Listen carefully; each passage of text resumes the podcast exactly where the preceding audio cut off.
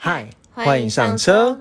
我们的节目呢，让你快速的入门聊车的话题。我是魏董，我是黄董，魏是魏中的魏，代表其实没有很懂，也可以对答如流。谎是说谎的谎，就算只有机车钥匙，却好像越车无数。好，那现在是防疫的期间哦，还是希望大家可以多多的待在家里，听听 podcast 对啊，听听我们的节目。对，然后可能跟朋友分享一下，说你听到的节目内容。然后，当然，我觉得最重要就是我们现在都是用听的啦，千万不要没有必要不要去外面。对对，尽量不要到外面去。对，就是没有必要的话，尽量不要到外面。那这样的话，才能呃一起把这个疫情给控制住，这样子。没错，对，好，那我们今天呢这一集呢，就是因为我们其实有在 IG 上面，就是可以搜寻未懂车，找到 IG，我们 IG 呢票选，让大家去选说，哎、这一集要介绍的车款。对。对，那那我们这次是 focus 在那个马自达，你刚才讲 Focus，我还以为是你讲福特的 Focus。我们没有，我们之前已经讲过。我们这一次要讲，对我们这次呢，其实是要介，今天说那时候想说，哎、我们介绍马自达这个品牌，那那时候给大家两款车，一款是马自达三，一款是马自达的 C 叉五或 CX Five 这样子、哦。那其实这个这两款车呢，呃，因为我看了一下数据啊，就是说，如果以去年二零二零年来说的话呢，其实 C 叉五的销售量它是在马自达三之上的。好，那 C 叉五的数据呢是，如果以去年二零二零的数字，它的销售量总挂牌数是呃第十八名，总共卖了四九一一台车。嗯，对不错哎。那马自达三呢，其实稍微落后一点，在二十一名的位置，然后呢，它卖了四六八零辆。对，哦那所以其实我那时候就觉得，哎、这两台车呢，其实以销售量来说的话呢，其实近年来 C 叉五因为修旅车当道嘛，好，所以 C 叉五呢的确呃卖的比较好。对，那我就会想说，哎、是不是大家就比较有兴趣？对对，那马自达三呢，因为它毕竟它是老牌车嘛，很多人都知道马三、马三，或者是有人把它戏称叫马川，就是把那三值的写这样子。哦，对，马川，反正总之呢，就是在台湾其实也算是有一定的知名度。然后那时候我们就在票选，结果黄总，你知道那个票选的票数还蛮悬殊的差异。嗯，好像蛮多人选马三的哦。对，那总共呢十九个人投票，嗯。对，总共十九人投票呢，只有四个选 C 叉五，嗯，另外剩下十五个全部选马三。对，对，那也创下我们 IG 的投票的第二名高的记录，因为我们第一名是二十个人投票。那嗯我觉得这一次大家很踊跃，这样。那我觉得的确也有一个关系，是因为跟大家慢慢我们 IG 已经累积了七十九个追踪者有关了。嗯，对，还是要稍微自己也对庆祝一下，感谢一下，谢谢你们来追踪，这样子。嗯对，那可以跟我们再做一些互动。那我们当然也会把节目的一些刊物啊、补充啊，或节目讲到一些图片，那个尽量放上来跟大家分享或讨论，或者在我们路上看到奇怪的车，也会把它拍下来跟大家分享有一。些节目的票选啊，或者是请大家猜一下车款，对也有一些对对。互动的小游戏，大家可以上去。对对对，好，那我就讲回来啊。所以刚才先讲了销售量的数字哦，我们就发现说，马三呢，在马自达三啊，在去年二零二零的时候，它在排名是二十一名。那这个大概是一个什么样的位置呢？那我再介介绍一下上下几名来跟大家分享一下、呃，如果像我们之前介绍到，你上呢？呃，最算是目前最最热门的房车呢，叫做 Centra 呢，它的销售量是它是第十七名，销售量五零零二。好，那 C C 叉五就是十八名这样子。好，那再来呢，往下，比如说像黄董很喜欢讲的，呃，你上 T 打，那它是二十四名，好，它是四四八四，好，所以。比马三的二十一名还差哦。嗯那我们之前介绍的很有名的特斯拉卖最好的电动车 Model 三，Model 三没有马三卖的好啦。嗯，对，Model 三呢是二十三名，好四五八三台这样子哦。好，所以其实马自达三呢这款车呢，在销售量的部分呢，是我觉得是一个非常稳定中间的位置哦。哦。对，不过讨如果讨讨论一下马三的话呢，你会发现一件事情，马三呢它有两种很主力的外观的车车型差异，一种呢就是四门房车，嗯，另外一种呢就是五门掀背车。对来先考你黄董一下，四门房车比较大还是五门掀背车比较大？四门房车，嗯，四个门不是比较少吗？嗯，不是，好，为什么？不知道。其实关键就在掀背这两个词。嗯，掀背车顾名思义就是它是后背的，是可以掀开的，所以它是没有一个后面屁股车厢的车型。嗯好，所以如果以讲讲说四门房车的话，人家会说这种车叫所谓的三厢车。三厢车就前面有引擎室。那中间有乘坐舱，那最后面呢还有一个行李箱空间，对，叫三厢车。那如果是掀背车的话，就是两厢，嗯就是隐形箱、车乘坐箱，那后面的行李箱被切掉。嗯那当然它其实还是可以放东西啦，嗯只是一般就不会，它不是凸出来的。所以其实四门的掀四门房车比五门掀背车还更大。好，那如果以数据来说啦，我印象中这个马自达三呢，其实大概是四米四左右的车长。嗯，好，那当然那个刚才讲说，所以如果以呃四门房车的话，会再长一点。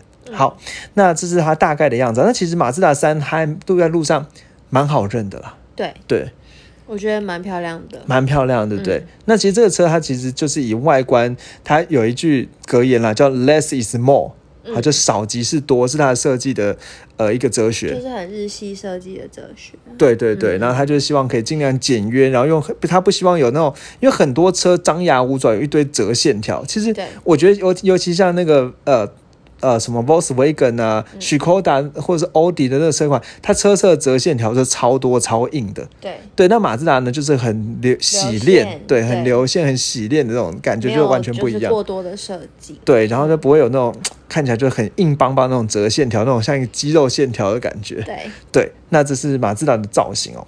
好，那这这种车呢，其实在就是如果你在路上看的话，它就是呃很很常，应该说很特别，是它会有一种暗红色。怎么这样笑？混动红对，吗叫所谓的。混动红。那我们会在，因为这一今天马自达三的故事很多，所以我们会把它分上下两集哦。对，那我们呃下半集呢会介绍马自达的主要的车型，嗯那上半集呢会介绍它的历史。好，那以前呢我们就有时候会把历史放前面讲，有时候放后面讲，但是这一次呢我想要放前面讲。对好，那我们会先介绍它的历史这样子、哦。那刚才讲说混动红呢是在如果在路上看到有暗红色的马自达的话，那就是所谓混动红。那其实我觉得马自达的车在路上还蛮显眼又蛮多，蛮好认的。对，对，那当然啦，其实不只是暗红色，它也常见的也会有白色啊、黑色啊这样子哦。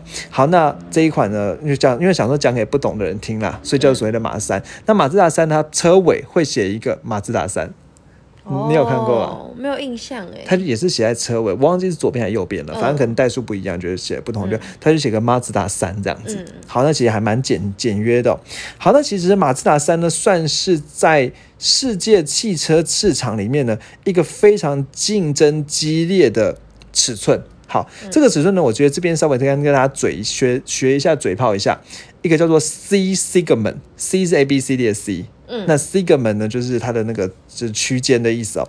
那其实这个 C segment 呢，就应该说在欧洲市场里面呢，我们称这个车呢，它会把它从小的叫做 A segment，、嗯然后 B、C 这样子排下去。好，那 C segment 呢，其实是。应该说，它其实算是一个中型车的尺寸，把它叫做哦家庭房车的尺寸啦。嗯那以 C segment 的车里面呢，其实常最常见的，比如说像呃 Artis，嗯就 Toyota 的 Artis，就是所谓 C segment 的车。嗯好，那像以前呢，那个你呃以前的 Honda 有所谓的 Civic。喜美嗯也是所谓的之前有介绍过 C segment 的车这样子，嗯那你上了 T 打，或者是像现在的那个 Sentra，嗯，好，因为它这个，对，就是 C segment 的车，所以算是一个最主流的一种尺寸啦。嗯好，不过这个 C segment 哦，其实呃，对啊，然后像之前介绍过的福特 Focus，嗯，对，或者是那个 Volvo 的什么的 S 四十，好，这种车，好叫所谓的 C segment 的车哦。嗯好，不过这个 C segment 呢，我们它其实算是家庭式的车哦，但是如果你今天把它放到欧洲品牌，比如说像什么 B B N W 啊、宾士啊、双 B 的话呢，其实 C 是很小的。对，相对来说就比较小。对你，你知道 C 是相对于 C segment 相对于那个双 B 是属于哪一个等级的吗？A 吗？对，嗯就是 A class 的宾士的 A class 那么小的，嗯好，或者是那个 B 呃 B N W 的 E 系列。嗯 D 一八啊之类的，它叫 C segment、那如果再上去就是 D segment，哦，好，对，然后再上去是什么的，反正这个之后我们会再做一集来介绍那个车 size 这样子、哦。好，那所以刚才讲的这几款呢，都是它的竞争车款这样子。好，那这是它的背景知识哦。好，那再来呢，我们就开始来讲这个马自达的这个车哦。不过马自达这这这家公司呢，我们之后会在门专门做一集来来介绍这一款车，那应该说这个这个品牌啦。好，所以我想这个品牌故事呢，我们就比较带过，就不要特别去去讲，花时间来介绍，因为我们之后还好好介绍，包含那品牌怎么来的啊、创办人什么什么的故事哦。好，那我们这一集呢，就聚焦在马自达三这一款车的历史，对来介绍。嗯，好，那黄董，你先猜一下哦。那我这个这个是我因为是为了避免说那个有点太漫无边际的猜，好，所以我们这次用改用选择题。好，你觉得马自达三这一款车它的历史有多长？不要偷看哦。好，那呃 A 选项，好 A 选项，我想一下哦。呃 A 选项，嗯十你是说马三吗？对专门马三。就是马自达三这款车哦。好，马自达三这款车呢，它的呃历这历史有多长？这样子。好，那 A 选项十八年，嗯，好，B 选项，呃，我想一下，好，啊 B 选项五十八年，好，好，C 选项三十八年，D 选项四十八年。好，我再要讲要再重新来讲是选五十项吗？八年。好，B 选项嘛，还有选 B 吗？Whatever 啦，好好啊了。这个已经变记忆的考题了，已经不是而且干嘛还不照顺序，由大到小，由小到大？因为我不太会出题嘛。好，那黄董呢，其实说对了。好，马自达呢，马自达三这款车呢，有一种说法是 五十八年的历史。嗯好，五十八年历史，但是呢，严格的说，A 选项十八年也是对的。哦，所以这一？题答案呢，有两 A 和 B 都对。哦，好，为什么？为什么？为什么这么讨厌？好，告诉你好不好？它外形很大改变哦。嗯，不是，哦，我知道有后面这台十八年是致敬五十八年那台，也叫马赛，什么啊？像 Defender 什么之类的。那那个 Defender 它就都叫 Defender。好了，这个应该说这样讲哦，就是它有改过名啦，哦，就是在呃在原原本啦，原本刚才讲说五十八年，因为它是一九六三年的时候，它的初代叫做 Form Formilia。嗯，好，这是 family 那个字的意大利文版。Formilia 在一九六三年那个时候上市。嗯，好，那一九六三到现在应该是五十八嘛，我应该没有算错。但之所以难的就是我在那个算 对脑筋里算的到底是多少年。好，五十八年嘛，对。好，那另外呢，如果要讲马怎么了？为什么笑马自达三呢？就是这个名字是在二零零三年到景的上市这样子。嗯，好，所以如果你讲五十八年也对，嗯，讲十八年也对，嗯，对。好，那其实概念就有点像是我们之前不是介绍那个宾士的 C Class，嗯，那那个时候不是有那个什么一个一个这 C C Class 之前有一个叫做一九零一的那个车型，嗯嗯，对，那那个时候它不叫它不叫 C 啊，叫一九零啊，但我们还要把它年年份算进去。但因为马自达呢，这前面叫做 Familia，就算的就不小心就算了很久了。嗯好，所以呢，我们这一集呢，其实我们主要就来跟大家讨论介绍一下这个 Formilia 的车型。嗯，好，那这样子黄总有跟到我们的故事了吗？有好，那我们接下来就来介绍这个 Formilia。好，那首先呢，先讲一个跟 Formilia 没有什么关系的车型，叫做 R 三六零。嗯好，那 R 三六零为什么要介绍呢？它其实长得还蛮可爱的，它造型长这个样子，嗯你不觉得很经典吗？对对，它长得像一个小青蛙的感。觉。嗯，它很像什么 Civic 跟金龟车合体，哎、对对，你说 CV 是什么？就是 Civic 西美啊，有吗就后面蛮像，就是都是这样。哦，就是它其实后面后面好像可以载货。哦是哦，那这个 R 三六零呢好是哦一九六零年的时候出呃，就是马自达这些公司创的创造的车啊。不过其实这个马自达这家公司啊，它其实呃当时它并不是叫做马自达啦，哈、它当时有一个名字，我们之后再再特别来介绍，因为。呃，我觉得这个品牌故事太多，对对对。好，那他当时介绍，那其实当时之所以做出这一款 R 三六零呢，它是因为当时日本其实很喜很流行那个所谓的小型车，你还记得我们之前介绍过那个 Jimny 有讲过，嗯那日本人介绍很很流行这个小型车哦，好，所以他就做一个小型车叫 R 三六零。那因为 R 三六零大卖，大卖之后呢，马自达赚到钱之后呢，他就想要开始思思考怎么做一台国民车，就是让大家都可以有的车这样子。所以马自达三其实就是它定位在国民车的市场的车。嗯，好，那接下来呢，故事就到了一九六三年，那个时候呢，第一代的 Formilia 呢就上市了。第一代的 Formilia 呢，其实长的样子还蛮诡异的，不能说，因为你可以注意到一件事情，第一代 Formilia 呢，它是两双门的，嗯，好，它是双门的，但是它车型的车身却长得像旅行车。哦，你你你有发现这件事？这件它其实整个车的形状是像旅行车，嗯但是它却是双门的。嗯对，那这款车呢，它之所以叫 Formilia 呢，其实我刚才讲讲成意大利嘛，它其实是西班牙了，西班牙语的家庭的意思。嗯，这样子哦、好，那所以他当时呢，就是其实就是希望说可以做一台家庭的国民车这样子。好，那他当但我觉得为什么讲意大利，其实也没有讲错，因为他其实当时找了一个意大利很知名的设计师乔治亚罗，呃。我又念错嘛？乔治亚罗没错，好找乔治亚罗呢来做设计这样子哦。好，那当时就做出了这款车。那这一款这个 Formidia 的车型呢，它长得像旅行车，但是我觉得最为人津津乐道是它里面的这个沙发哦，是用的真材实料，所以大家都觉得那个沙发呢做的很舒服这样子、哦。那它后面有很大的储物后，就是行李箱有很大的储物空间，然后这个家家用车这样子、哦。那它的沙发呢都是一整张的，就是并不是一个一个椅子。嗯。它是哦一整张的沙发这样子，那其实连在一起，对对，当时就觉得是非常的豪华的这种感觉。嗯。对，好，那这个所谓的 Familia，那 Familia 呢，其实呃也也大卖，好做出来之后大卖，所以马自达又赚到钱了。好，那又赚了钱之后呢，就开始来想，哎，那我因为 Familia 它当时设计是做大一点的车，大款的车，因为当时其实就流行了很大的车，一九六几年很大的车，很大的排气量什么什么之类。好，但是他他当时呢就觉得说，哎，其实这家庭真的需要用到这么大的车吗？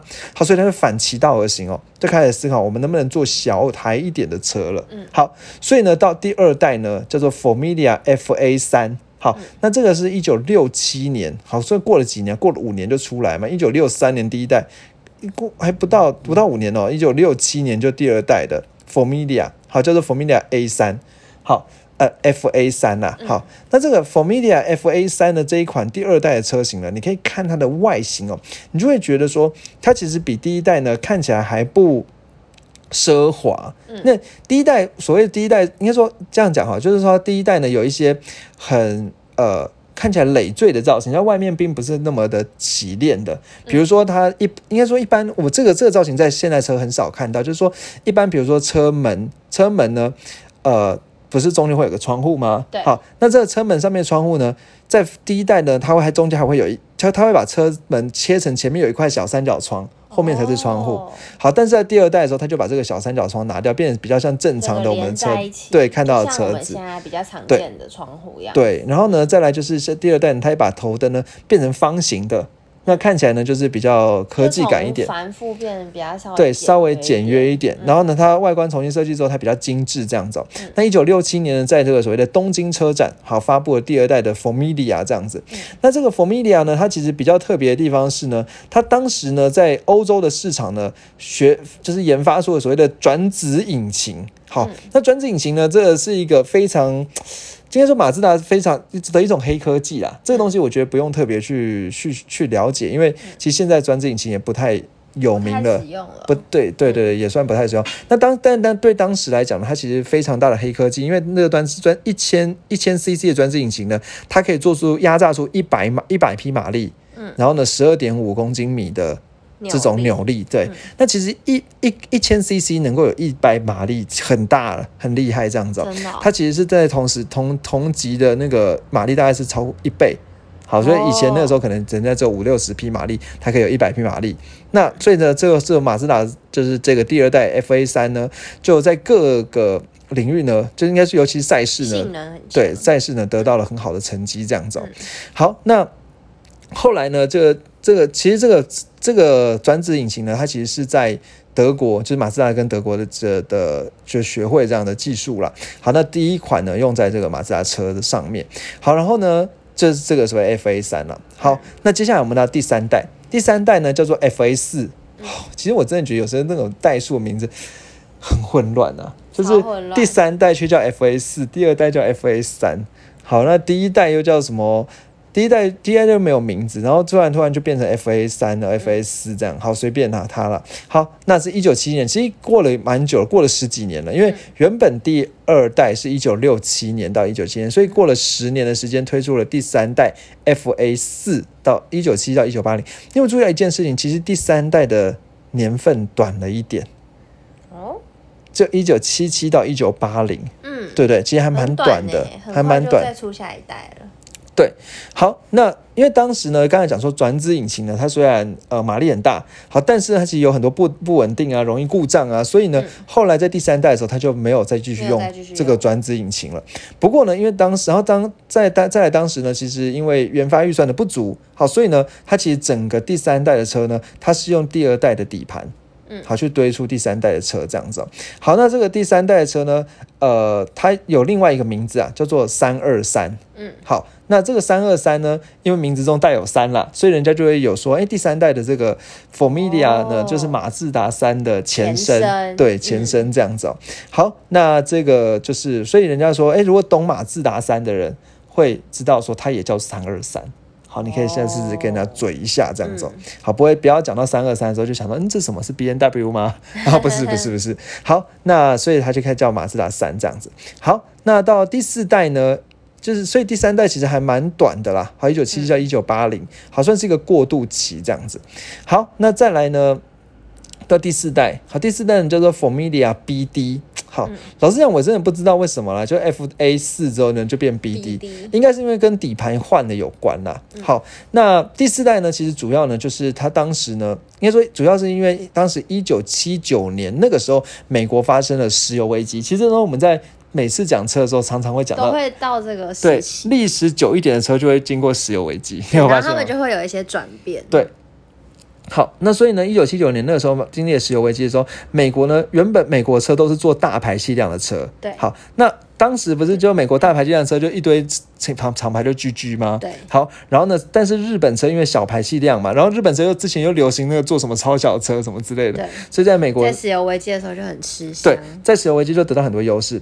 那当时呢，美国有一家非常有名的公司呢，叫做福特。对好，福特呢，这车就快卖不出去了。好，嗯那但是呢，福特还是有钱，毕竟之前赚的盆满钵满。好，那那个时候马自达它需要钱，好，所以呢，这个时候呢，福特呢就跟马自达说：“哎，你现在需要钱是不是？我就收购你股份。”所以收购了二十五趴的股份。好，那所以呢，就是福特就给马自达钱。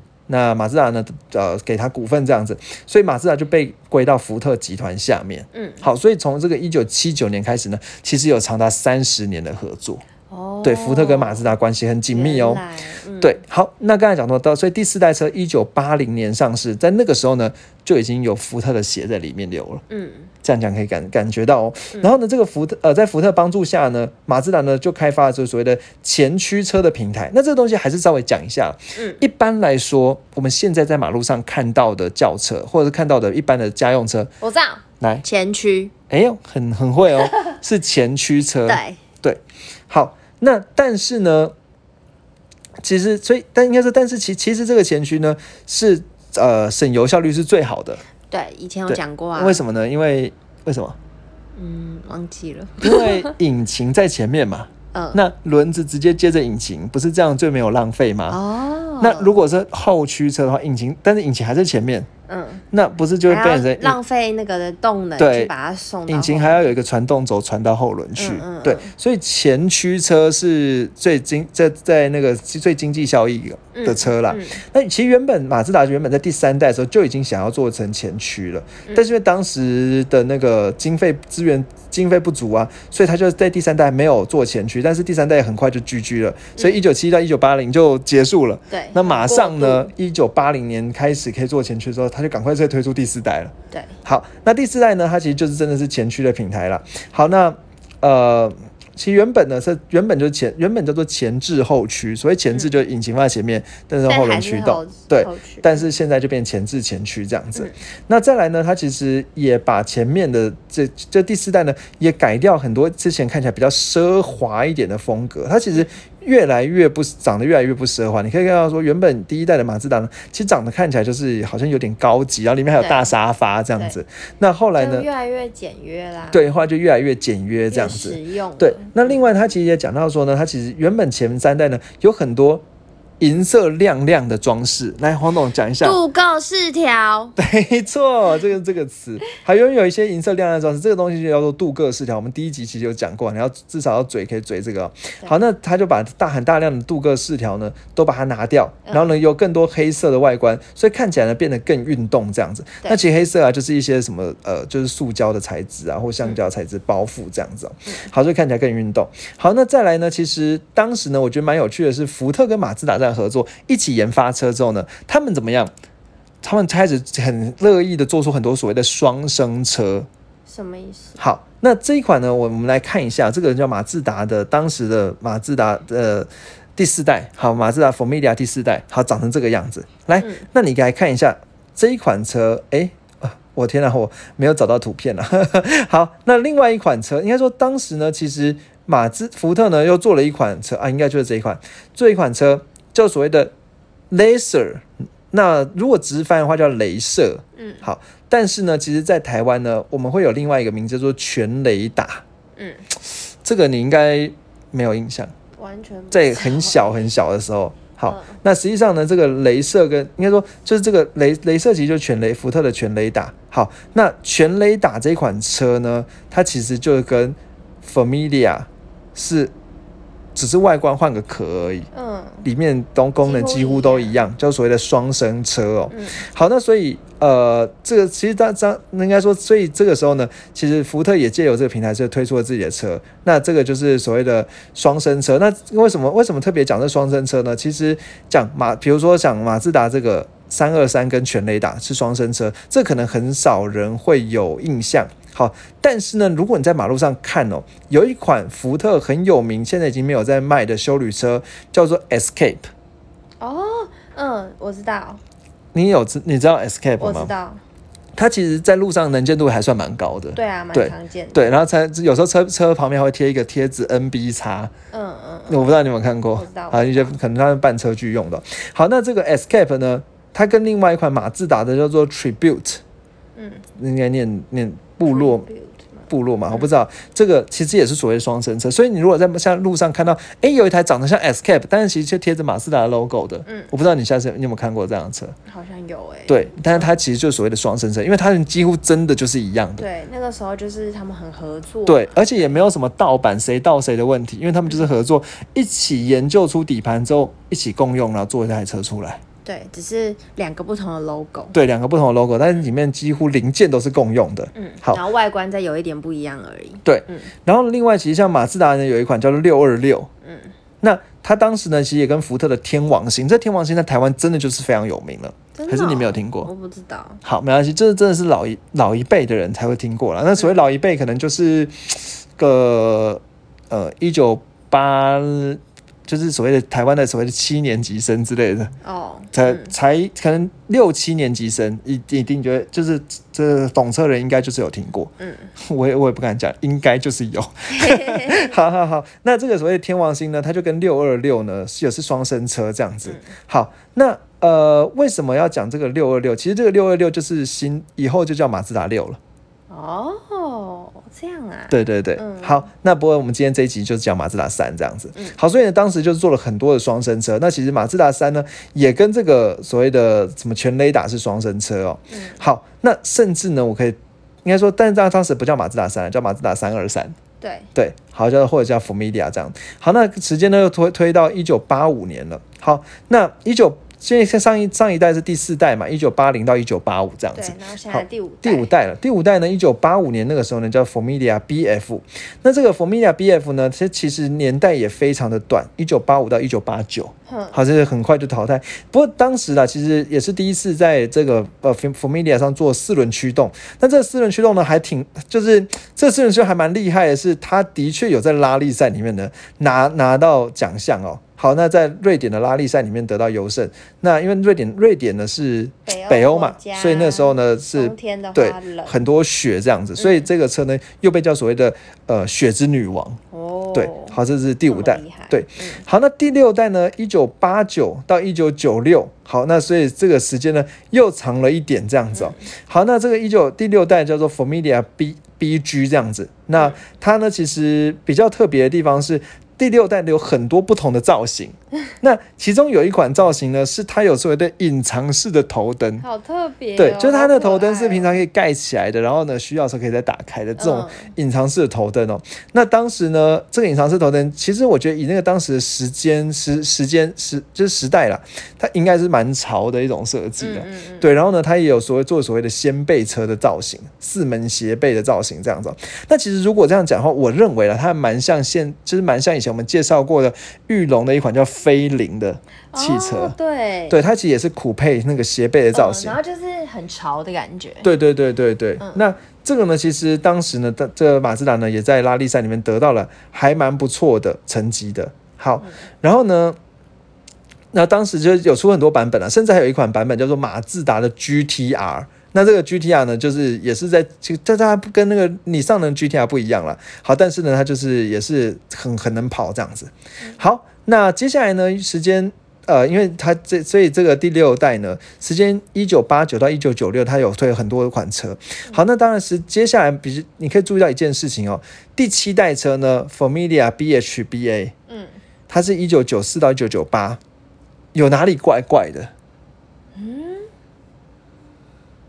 第六代跟第七哎代，它没有重叠啊。没错，哦，是哦，这是很诡异的地方，因为一般来讲，不是一代要结束之后才会有才下一代，对，但是呢，第七代跟第六代呢，它其实有一个时间的重叠，因为第第七代是一九九四年就开始做了，那第六代它是卖到一九九六年，所以有两年的时间是重叠的。好，那第七代呢，其实它呃，当时一九九四到一九九八那个时候呢。呃，他做，因为他原本第六代的时候有太多太发散了，有特个太多不同车款的车了。好，所以第七代呢，他就开始把这个车款呢变得更再收敛一点这样子。然后呢，呃，所以现然后再来就是因为其实当时马自达资金又变得比较紧绷了，好，所以呢，他就。开，因为原本的第六代开始乱做一些，还做那个什么隐藏式头灯的车之类，然后那个钱就烧了，所以那那个时候呢，他就赶快研发出第七代这样子。好，那第七代呢，其实比较特别的地方是，它又做的比较大了一点。好，那做到四四米四的车长这样子。好，那他其实就想说，哎、车车大一点，因为当时可能稍微景气好一点，所以呢，大一点车呢就迎来了一不少的，就是就是又再来带来一些市市场的销售这样子、哦。不过第七代呢，其实当时有一个蛮有趣的时间是，因为当时是一九九四到一九九八啦。好，所以那个时候呢，有流行的一部电影。好，那部电影呢是应该主演有刘德华。好，然后有那个那个谁啊，反正好，反正就是有梁家辉，好，还有一些人这样子哦。好，那这部电影我相信很多台湾人应该都看过，那是对电影是一九我们现在讲到这边，可能很多人就在偷笑。一九九七年的时候上演的对，好像所谓的黑金。那里面呢就有个桥段呐、好，那这个桥段呢，我们就放一小段那个声音来给大家听听，不知道有没有印象哦？对不起，对不起啊，对不起，曾大哥，哎呀，我来迟了，塞车，塞车啊！塞车？你坐的是什么车？啊，我坐的是，马自达。我们坐的都是 Benz，都是 Rolls Royce。你坐马自达，怪不得你塞车。好，那这个这一段呢，就是我相信很多人听到，所以好好笑哦！马自达是惹到这个电影的编剧吗？我不知道。那当时也有人在讨论说，说到底马自达有这么烂吗？好像也没有人有有什么觉得说是特什么原因。别要嘴一下他们。但是当时马自达的粉丝呢，就常常会用说：“哎、你今天塞车了吗？”来互相称呼，对，来自嘲这样子哦。好，这里呢，第七代马自达，人家说：“哎、看，因为它刚好跌到那时间点，就说容易塞车这样子。”好，那再来呢，第八代呢，它是二一九九八到二零零三年了，我们快快讲完了。好，然后呢，其实这个第八代呢，呃，它就是就是它就应该说它就是。看起来比较中规中矩，其实真的就比较像是现在我们看到的马自达三，对对对，然后也是马自达三的这个是前前身的车款哦。嗯好，那这个车叫做做 Familia BJ。好，那我想呢，因为时间的关系呢，我们今天这一集呢就到这里哦。对，对我们先讲了马自达马三的前身，对，叫做叫 Familia，对。嗯，然后呢，下一集呢，我们就会再继续接续讲现在的马自达三。当然了对，现在马自达三已经进到第四代了。好，所以我们还下一集还是会把一二三四代都讲一下。讲一下对嗯，那另外呢，其实我们也会再介绍一下，下一集也会再介绍一下马自达车上旁边写的什么 Sky Sky Active 那是什么东西？对，那就是呃这些一些马自达引擎的技术这样子。对对然后不要忘了下一集也要继续来听。对，所以呢要订阅起来。没错，就是 Apple Podcast 帮我们订阅起来。对对，如果你是在比如说像那个 Mixer Box，对，就是听的话，其实你也可以去 Apple Podcast 帮我们五颗星刷起来，然后订阅。对，我觉得得这对我们也会很有帮助啊。如果你觉得说这样子，你可以收到一些汽车知识，然后可以去胡呃胡乱朋友或者跟朋友分享的话，对对装懂一下。对。